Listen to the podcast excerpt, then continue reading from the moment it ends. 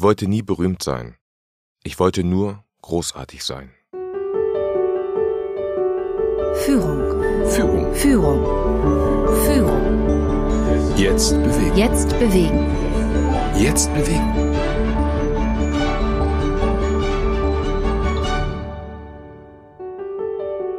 Diskriminierung, das ist jetzt aber ein ziemlich hartes Wort, oder? Ich meine, dass Diskriminierung schlecht ist und immer schlecht war und dass die in unserer modernen Gesellschaft nichts zu suchen hat, das hat doch inzwischen wirklich der Letzte verstanden. Oder? Ja, und ich? Ich diskriminiere ja sowieso niemanden. Oder? Vielleicht finden wir es ja heute raus. Das hier ist ein Podcast der DB Akademie in Kooperation mit der Zeitakademie Corporate. Hier wollen wir von außergewöhnlichen Persönlichkeiten erfahren, wie es gelingen kann, bestehende Strukturen zu hinterfragen und neue, möglichst bessere zu entwickeln. Dabei blicken wir zurück auf Vorreiterinnen von früher und sehen uns auch aktuelle Vorbilder an. Warum das alles? Ja, ganz einfach. Damit wir morgen nicht sagen, gestern war alles besser. Ich bin Viktor Redman, Autor und Journalist aus Berlin und normalerweise würde ich jetzt meine Kollegin Lisa Buzinski mit mir im Studio begrüßen. Das kann ich heute allerdings nicht tun, denn meine Co-Moderatorin Lisa ist vor ein paar Tagen Mutter geworden und ist gerade vollauf damit beschäftigt, sich mit ihrem Mann in diese neue Realität reinzufinden. An dieser Stelle ganz liebe Grüße an die drei. Heute geht es in Führung jetzt bewegen um Formen der Diskriminierung. Es geht darum, wer darunter leidet und natürlich darum, wie man solche Diskriminierung möglichst effektiv abstellen kann. Vielleicht denkst du jetzt, dass das eine ziemlich langweilige Folge für dich wird, weil du ja schließlich niemanden diskriminierst. Aber, kleiner Spoiler, nicht jede Diskriminierung passiert absichtlich. Und nur weil du selbst dich nicht gezielt daran beteiligst, heißt das nicht, dass sie in deinem Umfeld nicht trotzdem stattfindet. Es gibt nämlich auch so etwas wie systematische Diskriminierung. Das bedeutet, dass Menschen von Anfang an, ohne dass sie etwas dagegen tun können, durch ein System, in dem sie sich bewegen, benachteiligt werden. Der Mann, von dem wir zu Beginn dieser Folge schon gehört haben, kennt dieses Gefühl nur zu gut. Er hat aus ganz verschiedenen Gründen krasse Diskriminierung in seinem Leben erfahren müssen und musste auch einen Weg finden, um damit umzugehen. Die Rede ist von Soul-Legende Ray Charles. Seine Geschichte erzählt uns heute der Schauspieler Elvis Clausen. Als ich am 23. September 1930 in Georgia geboren wurde, hätte wohl niemand damit gerechnet, dass ich es jemals weit bringen würde. Ich schätze, es hat sich aber auch niemand Gedanken darüber gemacht. Dafür war ganz einfach kein Platz. Meine Mutter Aretha war ganz damit beschäftigt, uns Kinder satt zu bekommen. Als Alleinerziehende hatte sie es in den 30er Jahren schwer, Arbeit zu finden. Eine gut bezahlte Arbeit zu finden, war ihr als schwarze Frau praktisch unmöglich. Wie ungerecht das war, war ihr durchaus bewusst, glaube ich. Aber sie konnte nichts tun, als sich damit abzufinden. Das war eben die Realität. Auch meine. In der Welt, in der ich aufwuchs, war es ganz selbstverständlich, dass es getrennte Busse für Schwarze und Weiße gab, getrennte Toiletten oder getrennte Lokale. Ich war stets bemüht, mich an die Regeln zu halten, eine Garantie, in Ruhe gelassen zu werden, war das aber nicht. Als Schwarzer warst du grundsätzlich der Verdächtige Nummer eins, ganz egal, worum es ging. Du konntest im Grunde für alles verhaftet werden. Es reichte schon, wenn du zu auffällig angezogen warst. Oder wenn einem Polizisten deine Nase nicht gefiel. Heute hört sich das sicher ganz furchtbar an. Und das war es auch. Aber für meine Mutter und mich war es letztendlich nur eins Normalität. Wir lebten also von Woche zu Woche und oft von der sprichwörtlichen Hand in den Mund. Ein Lichtblick in meinem Leben war die Musik. Sie faszinierte mich, solange ich denken kann. Schon als kleiner Junge lauschte ich bei unseren Nachbarn regelmäßig Boogie Woogie und Blues-Songs. Und jeden Sonntag nach dem Gottesdienst lief ich schnurstracks zum alten Mr. Pittman, der bei uns in der Kirche Klavier spielte. Er nahm sich immer Zeit für mich und brachte mir erste kurze Melodien bei. Dass ich ein Gespür für Töne hatte, fiel schon früh auf. Dieses Talent fördern zu lassen, war für meine Mutter allerdings ein Ding der Unmöglichkeit. Ich war fünf Jahre alt, als sich ein Schatten über mein Leben legte. Buchstäblich. Meine Augen begannen zu tränen, meine Augenlider verklebten und meine Sehkraft ließ immer mehr nach. Als die Ärzte schließlich ein Glaukom diagnostizierten, war es längst zu spät, um das Voranschreiten der Krankheit noch aufzuhalten. Mit sieben Jahren verlor ich mein Augenlicht. Es wäre ein leichtes gewesen, nun in Selbstmitleid zu versinken und mich von der Welt da draußen zurückzuziehen. Doch für meine Mutter kam das nicht in Frage. Ray, sagte sie zu mir, du magst blind sein, aber deswegen bist du noch lange nicht dumm. Trotz meiner Blindheit erwartete sie, dass ich ihr im Haushalt zur Hand ging. Sie schickte mich sogar nach draußen, um Holz für den Ofen zu hacken. So gewöhnte ich mich nach und nach daran, ohne mein Augenlicht zurechtzukommen und mich immer mehr auf mein Gehör zu verlassen. Die anderen Leute bekamen davon natürlich nichts mit. Sie sahen nur einen blinden Jungen, der auf seinem Fahrrad durch die Straßen des Ortes flitzte. Viele glaubten wohl, meine Mutter habe den Bezug zur Realität verloren, dass sie sich mit meiner Blindheit nicht abfinden wollte. Aber das Gegenteil war der Fall. Meine Mutter war nur allzu bewusst, was es bedeutete, in den Südstaaten schwarz und blind zu sein. Deshalb tat sie, was sie tat. Sie zwang mich selbstständig zu werden, weil sie wusste, dass ich nur so eine Chance haben würde in dieser Welt, die uns systematisch geringschätzte und benachteiligte. Eines Tages werde ich nicht mehr da sein, sagte sie zu mir. Aber egal was passiert, lass dich durch nichts und niemanden zum Krüppel machen. Das musste ich hier versprechen. Ich war erst 15 Jahre alt, als meine Mutter 1945 starb. Ihr Tod war ein schwerer Schlag für mich. Dennoch war mir von Anfang an klar, wie es nun weitergehen würde. Für mich war die Zeit gekommen, das Nest zu verlassen und erwachsen zu werden. Ich war entschlossen, es der Welt da draußen zu zeigen als Musiker. Weder meine Hautfarbe noch meine Blindheit würden mich aufhalten. Das hatte ich schließlich versprochen. Ray Charles gilt als einer der genialsten Musiker des letzten Jahrhunderts. Aber er war auch schwarz, zu einer Zeit, in der Schwarze in den USA ganz selbstverständlich als Bürger zweiter Klasse galten. In einer Zeit, in der Blinde im Alltag noch weniger berücksichtigt wurden als heute. Über Konzepte wie Barrierefreiheit hat in den 1930ern niemand nachgedacht.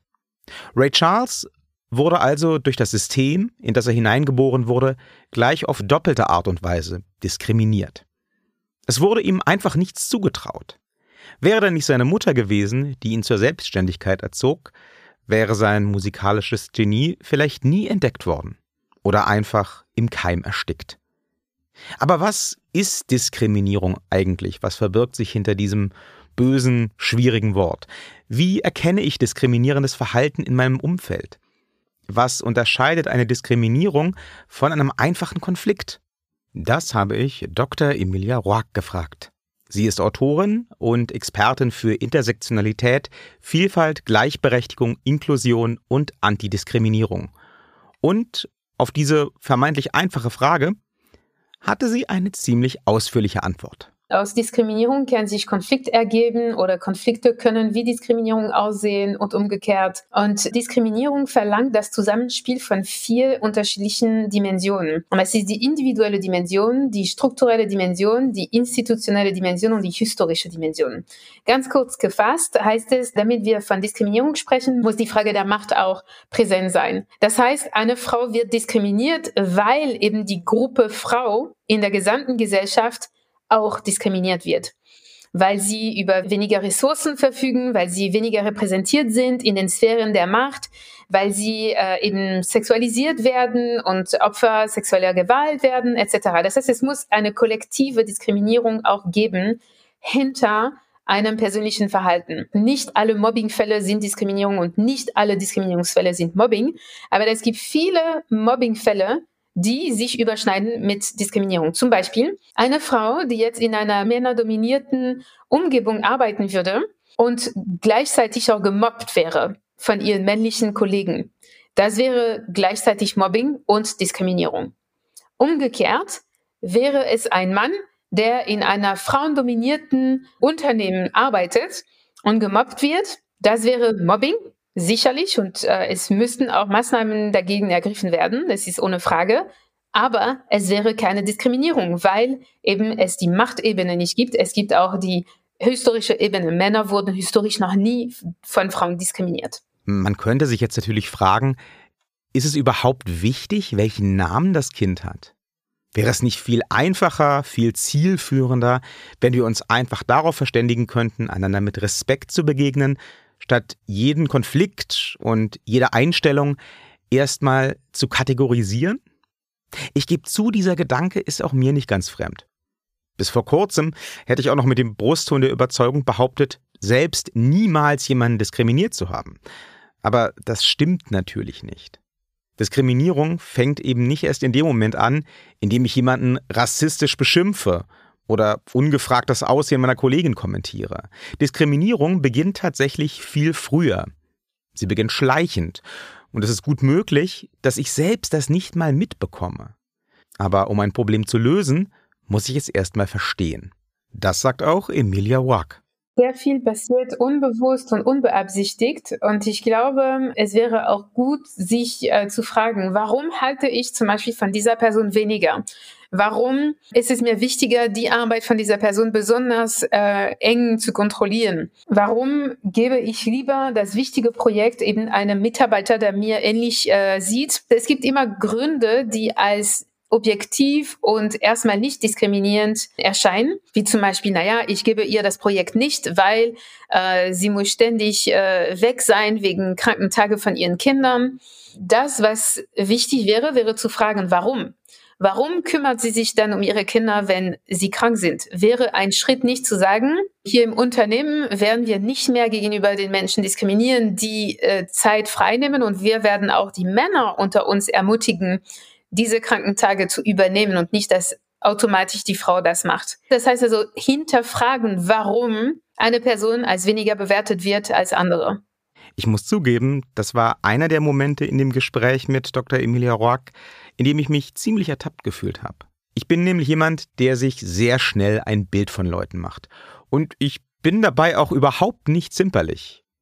Ich sage manchmal von mir selbst, ich bin ein binär denkender Mensch. Das heißt, für mich gibt es eigentlich nur null oder es gibt eins. Entweder ist alles gut oder es ist alles schlecht. Entweder finde ich dich großartig und dann traue ich dir alles zu oder ich halte leider nichts von dir und folglich traue ich dir auch nichts zu.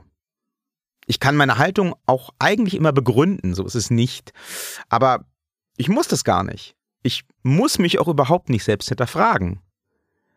Bin ich mir überhaupt darüber bewusst, warum ich über die eine Person so denke und über die andere so? Will ich es überhaupt wissen? Wenn ich ehrlich bin, nein. Meine Meinung ist meine Meinung und danach handle ich halt. Bisher bin ich auch gut gefahren damit. Das liegt aber natürlich auch daran, dass ich ein weißer Mann in Europa bin. Diese Formulierung kommt dir vielleicht inzwischen schon zu den Ohren raus. Ich könnte das auch gut verstehen. Nur ändert das nichts an den Tatsachen. Als weißer Mann in Europa gilt meine Meinung per se einfach erstmal viel mehr als die von vielen anderen Menschen. Ich komme also gar nicht in die Verlegenheit, zu überdenken zu müssen. Ich kann mir relativ sicher sein, dass meine Meinung von großen Teilen der Gesellschaft, auch von großen Teilen meines Umfeldes, erstmal akzeptiert werden wird. Und nein, das heißt nicht, dass ich immer und überall das bekomme, was ich will. Es heißt aber durchaus, dass ich mir weniger Gedanken machen muss. Ich muss mir nicht überlegen, ob ich diesen oder jenen Witz in dieser Runde wirklich erzählen sollte. Ich muss nicht alles, was ich sage, sofort hieb- und stichfest belegen können. Im Zweifel ist mein Wort erstmal genug. Ich muss mir auch keine Sorgen machen, ob eine Idee, die ich habe, von meinen Kollegen direkt auseinandergenommen wird. Das wird in aller Regel nicht passieren. Und das ist ein ziemlicher Luxus. Und wenn man selbst ständig einen solchen Luxus genießt, dann wird er irgendwann ganz selbstverständlich. Du hinterfragst dann gar nicht mehr, warum du überhaupt die Deutungshoheit hast. Du nutzt sie einfach und du gehst davon aus, dass das schon richtig so ist, denn es ist ja schließlich immer so gewesen. Das haben wir schon immer so gemacht. Dabei vergisst du dann auch ganz schnell, dass andere Leute, viele andere Leute, eben diesen Luxus, den du so selbstverständlich genießt, nicht haben. Und natürlich machst du dir dann auch keine Gedanken darüber, welche Nachteile für diese Leute entstehen, allein dadurch, dass du die Deutungshoheit hast. Aber was kann ich als der, der die Deutungshoheit hat, konkret tun, um Diskriminierung entgegenzuwirken? Mich selbst und meine Haltung zu hinterfragen, ist ein wichtiger erster Schritt. Aber was geht da noch? Was kann ich tun, um im Idealfall auch mein Umfeld positiv zu beeinflussen? Das wollte ich von Emilia Roack wissen.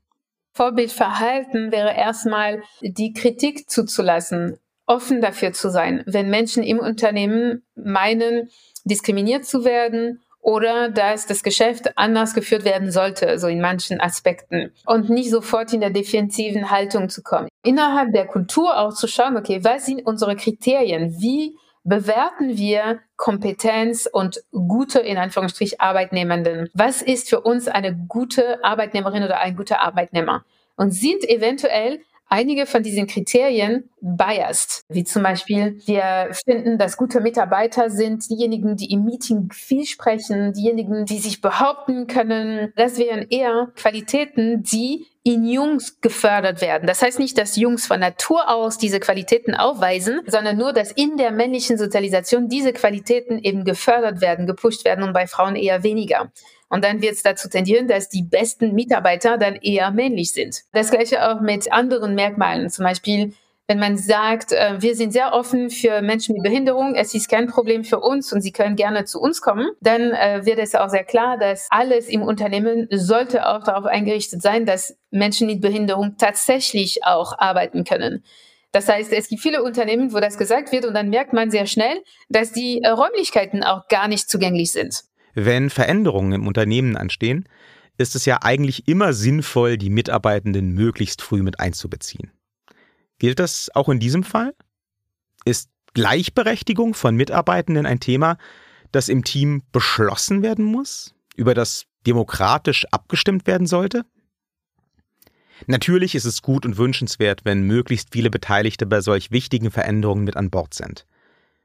Eine einstimmige Bereitschaft zur Veränderung ist in diesem Fall allerdings kein Kriterium, findet Emilia Roack. Es gibt auch viele Entscheidungen, die auf Führungsebene getroffen werden, ohne dass sie ausdiskutiert werden im Team. Also das heißt, es wäre jetzt gar keine Ausnahme in diesem Fall. Und ähm, ich finde, wenn es jetzt auch das politische Willen gibt, auf Führungsebene die Sachen zu verändern, dann ähm, ist eben so die Förderung nach einem offenes Gespräch mit dem gesamten Team nicht unbedingt nötig. Da, wo es wichtig wäre, darüber zu sprechen, wäre zum Beispiel im Fall von Quoten oder im Fall, wo das tägliche Geschäft von den Mitarbeitenden auch davon betroffen wird. Einerseits ergibt das total Sinn, was Emilia Roack sagt. Andererseits bedeutet es natürlich auch, Stress ist vorprogrammiert. Wenn Veränderungen über ihren Kopf hinweg passieren und Gewohntes, ja Selbstverständliches plötzlich nicht mehr möglich ist, fühlen viele Menschen sich da persönlich angefasst. Da wird dann erstmal ordentlich geschimpft, vorzugsweise auf das woke Meinungsdiktat oder auf die Cancel Culture. Bald dürfe man hier gar nichts mehr sagen, heißt es. Objektiv betrachtet ist es natürlich Quatsch. Die Menschen, die diese Behauptungen aufstellen, scheinen allerdings ehrlich davon überzeugt zu sein. Sie haben das Gefühl, dass ihnen ganz persönlich gerade ein riesiges Unrecht angetan wird und das wollen sie verständlicherweise nicht auf sich sitzen lassen. Wie begegne ich solchen Menschen? Im Unternehmen oder auch in meinem Privatleben? Emilia Rock hat da einen ebenso einfachen wie effektiven Vorschlag. Ich glaube, was gut ist in diesem Fall, ist äh, eine Perspektivenumkehr. In diesem Fall geht es zu sagen, ja, du hast das Gefühl, dass du einen Anspruch drauf hattest. Und das war unfair. Heute gibt es das nicht mehr. Es wird festgestellt, dass wir in einem System gelebt haben bisher, das Menschen anhand von willkürlichen Kriterien bevorzugt hat. Und dieses Präferenzsystem wird jetzt abgeschafft. Und ja, das ist nicht in deinem Gunsten, weil du warst bisher privilegiert. Du wurdest bisher von diesem impliziten Präferenzsystem begünstigt. Dass du jetzt ein Problem hast, dass es jetzt gerechter wird, ist normal. Wenn du das jetzt aus gesamtgesellschaftlicher Perspektive betrachtest und nicht mehr so individuell, sind wir in einer Gesellschaft, die gerechter ist und du gewinnst auch davon. Ich glaube, wir müssen auch diese Unbequemlichkeit aushalten, diese Unzufriedenheit, die aus den Menschen kommen, die bisher privilegiert waren oder privilegiert bleiben. Also das ist jetzt nicht, dass wir am Ende der, der, der Unterdrückung sind, aber ja, sie werden unzufrieden sein und man muss das aushalten können, dass sie unzufrieden sind. Sie werden unzufrieden sein und man muss das aushalten können, dass sie unzufrieden sind. Emilia hat im Laufe unseres Gesprächs viele spannende und auch inspirierende Sachen gesagt, aber ich glaube, dieser Satz von ihr wird mir mit am meisten im Gedächtnis bleiben. Was sie da adressiert, ist nämlich kein reines Führungskräfteproblem. Es ist ein Problem, mit dem auch ich persönlich selbst immer wieder konfrontiert bin. Wie gehe ich um mit Leuten, die es einfach nicht einsehen? Das kann die Tante sein, die sich weigert, Schoko oder Schaumkuss zu sagen, weil sie ja immer schon das andere Wort gesagt hat. Es kann der Schulfreund sein, der plötzlich sein Kreuz bei extremistischen Parteien setzt, um es denen da oben mal so richtig zu zeigen. Vielleicht ist es auch der Kollege, der das Gefühl hat, ihm wird hier der Mund verboten, weil seine Altherrenwitze im Büro nicht mehr so gut ankommen. In den Medien und auch in Teilen der Politik wird gerne vermittelt, man müsse alle diese Leute irgendwie überzeugen, zurückgewinnen, mitnehmen. Und so schön das auch wäre, so schwer habe ich mich von Anfang an mit dieser Idee getan. Jemanden von etwas zu überzeugen, setzt ja immer auch eine grundsätzliche Gesprächsbereitschaft voraus. Und die ist bei einigen Menschen in bestimmten Punkten halt einfach nicht vorhanden. Ich könnte da jetzt länger drüber philosophieren, aber ich finde, der Extremismusforscher Matthias Quent hat das sehr schön vor kurzem auf den Punkt gebracht. Der hat nämlich in einer Talkshow gesagt, man kann nicht alle mitnehmen, weil nicht alle mitgenommen werden wollen. Aber diese laute Minderheit dann als Vorwand zu nutzen, warum etwas nicht machbar ist, das führt dazu, dass demokratische Politik ineffektiver wird, dass Verdrossenheit steigt und dass Extremisten gestärkt werden. Ich finde, Emilio Rock löst dieses Dilemma unglaublich smart auf. Sie lässt sich nämlich gar nicht erst auf unnötige Diskussionen ein. Sie zeigt Verständnis für die individuelle Unzufriedenheit der Leute, die ja immerhin Vorteile aufgeben müssen, die sie lange Zeit ganz selbstverständlich genossen haben. Gleichzeitig stellt sie aber auch klar, dass es jetzt so ist, wie es ist und dass diese individuelle Unzufriedenheit eine gesamtgesellschaftliche Entwicklung nicht ausbremsen kann. Es ist also nicht meine Aufgabe, irgendjemanden von irgendwas zu überzeugen. Am Ende muss die Tante, muss der Schulfreund, muss der Kollege eine eigene Entscheidung für sich treffen. Möchte sie, möchte er zumindest versuchen, in dieser neuen Realität zurechtzukommen und vielleicht auch die positiven Seiten zu sehen? Oder eben nicht? Genauso wie die Unzufriedenheit eine individuelle ist, ist auch diese Entscheidung ganz individuell. Ich kann am Wegesrand verharren, mich in den Staub werfen und beklagen, dass früher alles besser war. Oder ich mache mich ebenfalls auf den Weg und schau mal, was am Ende der Straße auf mich wartet. Musiker Ray Charles entschied sich für Letzteres. Allen Widrigkeiten zum Trotz legte er seinen Fokus stets auf eine bessere Zukunft. Nach dem Tod meiner Mutter kam ich erstmal in Jacksonville bei Bekannten unter. Dort versuchte ich als Musiker meinen Lebensunterhalt zu verdienen. Mit diesem Wunsch war ich in der Stadt allerdings nicht allein. An Auftritte zu kommen war für niemanden einfach. Und es gab nicht viele Veranstalter, die einem dahergelaufenen Blinden eine Chance geben wollten. Für mich bedeutete das, dass ich mindestens so gut sein musste wie alle anderen, möglichst besser. Also lernte ich Swing zu spielen, Boogie Woogie, Blues und Jazz. Kurz, alles, was beim Publikum gefragt war. Wieder einmal verließ ich mich dabei fast ausschließlich auf mein Gehör. Ich imitierte meine großen Vorbilder, Charles Brown und Nate King Cole. Das klappte ziemlich schnell, ziemlich gut und so bekam ich bald die ersten Jobs angeboten. Ich konnte in Big Bands und Kombos mitspielen, hier und da sogar selbst ein paar Lieder singen. Aber das war mir nicht genug. Ich wollte mehr. Vor allem noch mehr Unabhängigkeit. Also verließ ich Jacksonville, um mir im Rest der Staaten einen Namen zu machen. Einfach war dieser Weg nicht. In Orlando wäre ich fast verhungert, weil ich dort niemanden kannte und niemand mir eine Chance geben wollte. Du hast es nicht drauf, Kid. Mehr als nur einmal wurde mir mit diesen Worten die Tür vor der Nase zugeschlagen. Doch ich gab nicht auf. Ich würde mir von niemanden einreden lassen, ich sei nicht gut genug. Das hatte ich meiner Mutter versprochen. Mit 18 Jahren landete ich schließlich in Seattle, hier konnte ich erste echte Erfolge feiern. Hier nahm ich auch meine erste Platte bei einem kleinen Label auf. Baby, Let Me Hold Your Hand wurde ein kleiner Hit, der mir weitere Türen öffnen sollte. Gleichzeitig wurde der Wunsch, meine eigene musikalischen Vorstellungen umzusetzen, immer stärker. Ich wollte nicht länger meine Idole kopieren. Ich wollte ich selbst sein und auch nach mir selbst klingen. Viele Stimmen rieten mir davon ab. Es sei doch gut so, wie es war. Ich hätte meine Nische gefunden und sollte zufrieden damit sein. Aber ich war nicht zufrieden. Zufrieden würde ich erst sein, wenn ich der ganzen Welt gezeigt hatte, was in mir steckte.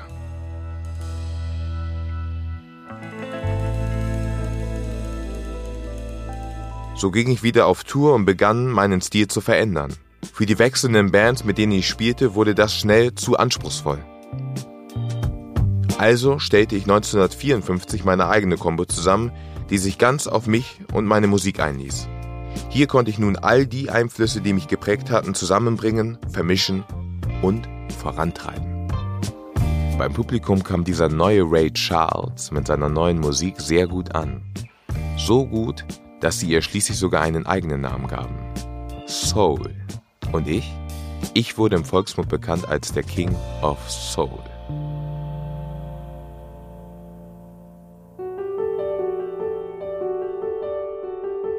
Etablierte Systeme und Strukturen zu verändern ist keine einfache Aufgabe. Aber es ist möglich. Durch viele kleine individuelle Entscheidungen können wir Veränderungen herbeiführen und dafür sorgen, dass die Systeme, in denen wir uns bewegen, Stück für Stück gerechter werden. Dazu kann jeder von uns einen Beitrag leisten, jeden Tag.